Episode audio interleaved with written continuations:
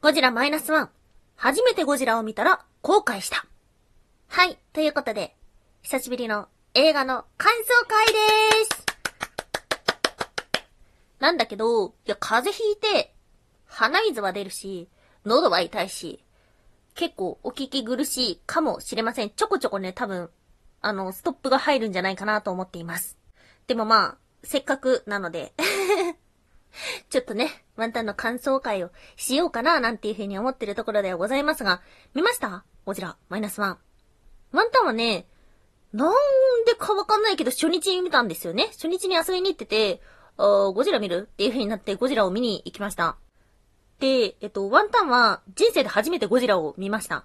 ではあるんだけども、あの、前、昔お世話になってた人が、今ね、結構ゴジラ担当されてるようでして、なので、あ、今年ゴジラあるなーなんか仕事になるかなぐらいの、なんかぽやぽやした気持ちは持ってたんですね。っていうところだったので、まあ見る予定はないけど、なんとなく気にしていた、そんなゴジラタイミングがあったので見てきたというところではあります。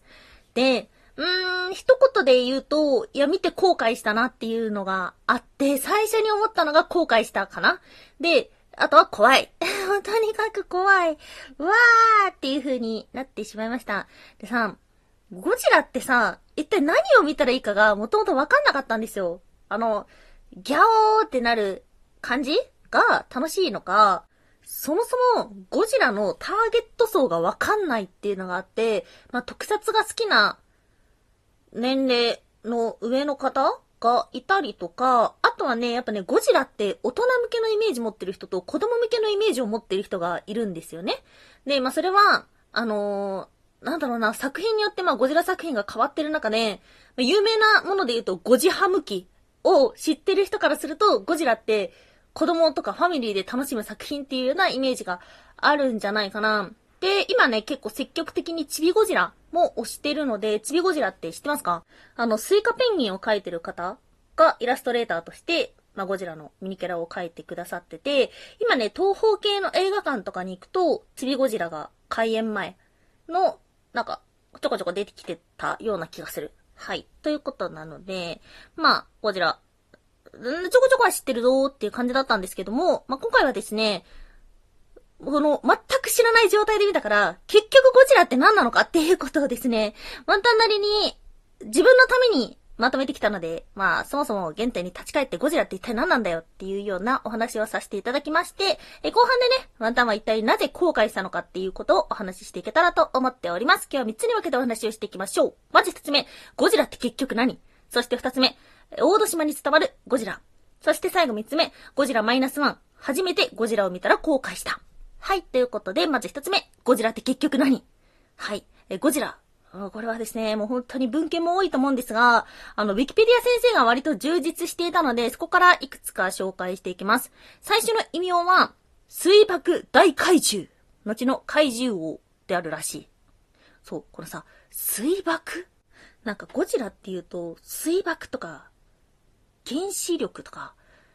な、なんで？っていう風に思ってたんですけど、まあ気になる部分は多いんですが、そもそもゴジラの名前の由来。まあこれはね、知ってる方は多くいらっしゃると思いますが、ワンタンはね、本当に知らなかったので、えゴジラというのは力の強いゴリラと体の大きなクジラを融合した造語でゴジラだそうです。はい。えー、初期のプロデューサーは田中智之さん。アメリカ映画、原始怪獣現るをヒントに、恐竜型怪獣が暴れる映画を作ろうとした。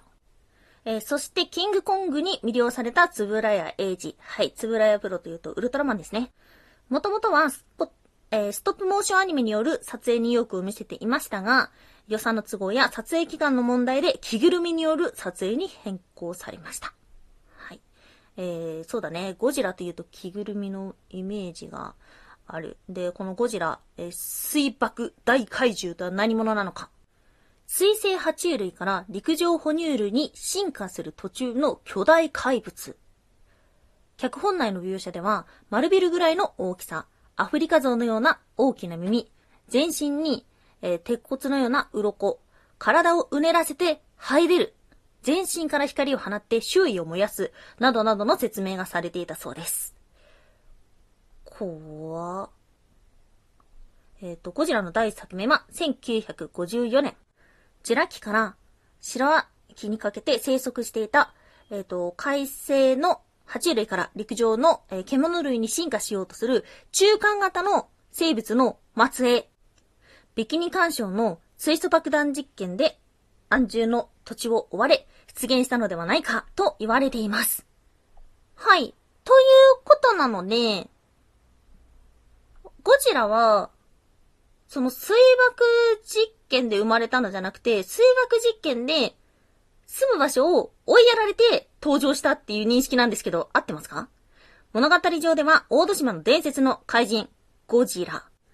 身長は50メートルでもありましたが、第16作頃になると都会に高層ビルが多く建ったことで、身長は80メートルになりました。以来様々なサイズで、第29作目では300メートルになった。ということです。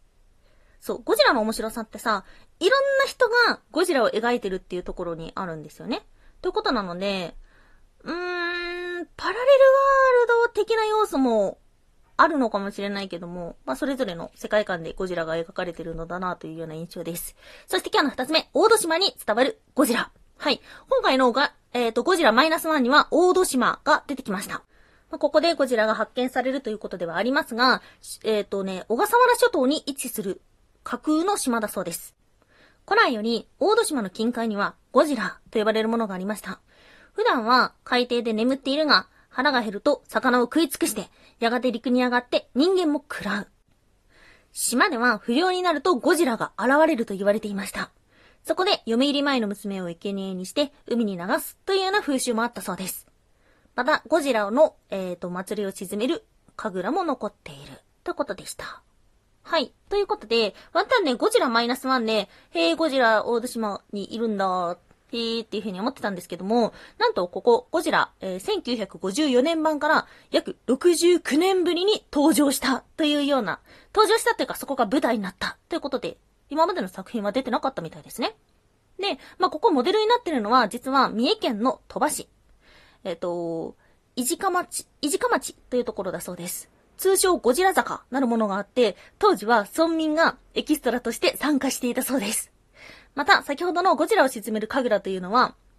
高神社で実際行われているものが使われていたということです。はい。そして、えっ、と、ゴジラについてなんとなく世界観がワンタン的にはここで分かってきたところで、改めて今日の最後3つ目、ゴジラマイナスマン初めてゴジラを見たら後悔した。はい。ということなんですけども、まあ、なぜ後悔したのかというと、面白かったからですね。後悔の理由は多分この一つで面白かった。けど、何が面白いのかよくわからない。で、どうやら色々調べていくと、シン・ゴジラを超えるほど面白かったらしいし、やっぱね、初動がすごく良かったっていうふうには聞きました。ではあったんですけども、え何がそんなにすごいのかが、わからないと思って、東宝さんもなんでこんなに気合を入れてるのかが、よくわからないまあ来年が70周年っていうことがあるので、まあ気合が入る理由はわかるんですけども、今までのそのゴジラ作品と何が違っているのかとか、どういう過程で生まれたのかっていうのは、まあもちろん知らなくてもエンタメって楽しめると思うんですけども、一応まあ自分もエンタメ業界の端くれにいるもので、まあ一応オタク的な性格を持ってるので、やっぱり気になってしまうということでした。なので追いかけてね、今回いろいろ調べてきたんですけども、まあ今回ね、注目すべきは監督と言われてますね。山崎隆監督。もうさ、数々の有名な作品を手掛けております。Always 三丁目の夕日シリーズ、永遠のゼロ、 Stand by Me ドラえもんシリーズ、寄生獣シリーズ、えーそして Destiny 鎌倉物語。で、まあ本当にたくさんの作品を、えー手掛けてらっしゃる方なんですけども、なんだろうな、なんかこういう作品を描いてて、ワンタンもね、全部の作品見てないんですけども、それに対してはゴジラ Minus One ってあんまり泣かせてくる作品ではなかったなっていう風に、思った。いや、これはもしかしたらゴジラファンからすると、今まで内に秘めてたものが発散されて、それはそれで泣けるのかもしれないけども、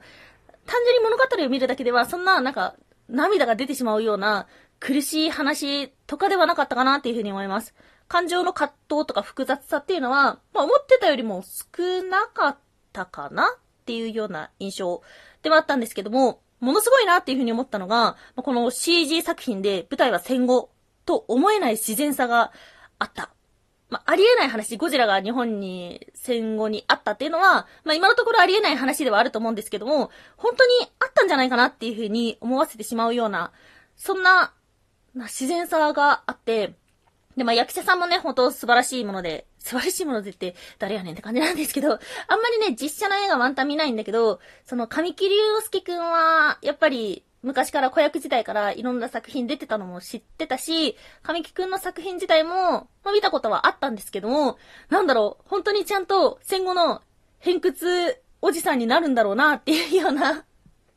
なんかすごい優しいけども不器用で、みたいな、そういうところが、あ、すごい細かい、細かい自然さだなっていうふうに思いました。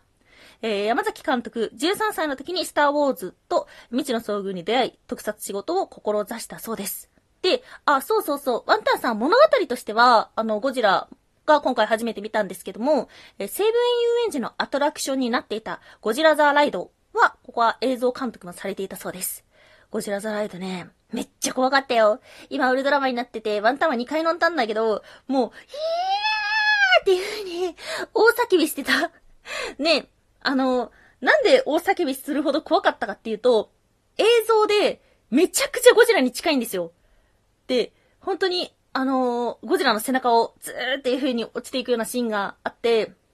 で、あのゴジラマイナス1に関しても、なんかね、ちらほら感想の中にゴジラが近かったっていうのがあって、あ、そう、そうなんだっていうふうに思ったんですよね。今までは知らないから。でも確かに考えてみたら、ぬいぐるみ時代はあんまり近くへ撮ったら、この荒が見えてしまうわけですよ。あのー、色ってさ、すごい重要で、いろんな作品、どの作品においても、色ってすごい大事なんですよ。例えば、絵本作品だけど、ミッフィーの作品とかって、ブルーなカラーって呼ばれてるものがあって、で、その、この色はブルーなカラーとしてふさわしい、ふさわしくないみたいな感じの、キャラクターの世界観には必要な色っていうのが存在しているんですけども、特撮とかこの、比較的古い作品っていうのは、結構ね、時代時代によって姿を変えていて、まあ、ゴジラも姿を変えるし、あとは仮面ライダーとかのね、あの、マフラーの色とかも、実はそのパントン指定がないっていうのが、ちょっとワンタンは驚いてしまったことではあったんだけど、そうそう。ということでですね、この今の令和の時代だからこそできるゴジラの表現っていうのが、このゴジラがめちゃくちゃ近いっていうところにあるんじゃないかなと思います。急にオタクくん早口だったんだけどそしてですね、まあ、山崎監督の、えっ、ー、と、インタビューの中に、いつか撮ってみたい作品として、原作版、風の谷のナウシカ、実写映画を上げているそうです。そっかいやー、どうなるんだろうね。ちょっと、いやー、このさ、な、ナウシカはワンタンも、もう、読んで意味わかんない作品だったから それだけで多少なりの思い入れがあって、で、まあ、安野秀明が新ナウシカを作るのかどうかみたいな、ネットで、まあ、その、ちょっとした遊びみたいな冗談を言い合うような風習があるんですけども、うん、まあ、うん、それはちょっとワンタンは正直反対なんですけど、山崎隆監督もナウシカを手掛けたいっていうふうに思うほど、やっぱりナウシカって魅力的な作品なんだなっていうふうに、ことが、なんか改めて、うわっていうふうにインタビューをいろいろ見ながら思ってしまいました。はい。ということで、ちょっと時間になってしまったので、今日はまあこの、こんな感じの簡単なお話ではあったんですけども、こう、後悔しました。見て後悔しました。なんでかっていうと、ゴジラを知らないから。はい。今お話しした内容、今日の前半の方は特にね、まあ誰でも知っとるわっていうふうに思う内容だったかもしれないんですけども、いやー、全く知らなかったので、へーっていうふうに思った。で、やっぱりすごいのは、この知らないのに面白いということに気づけるっていう、このゴジラマイナス1は、本当に面白い作品だなと思いました。まあ、がっつりネタバレなので、これを聞いてる方っていうのはね、ネタバレ OK な方か、もう作品を見た方か、なのではないかなと思うんですけども、まあ、ぜひ、周りの方にもお勧めしていただきたいところではあります。はい。ということで、お時間いっぱいになってしまった。今日もお聴きいただきましてありがとうございました。以上、空飛ぶワンタンでした。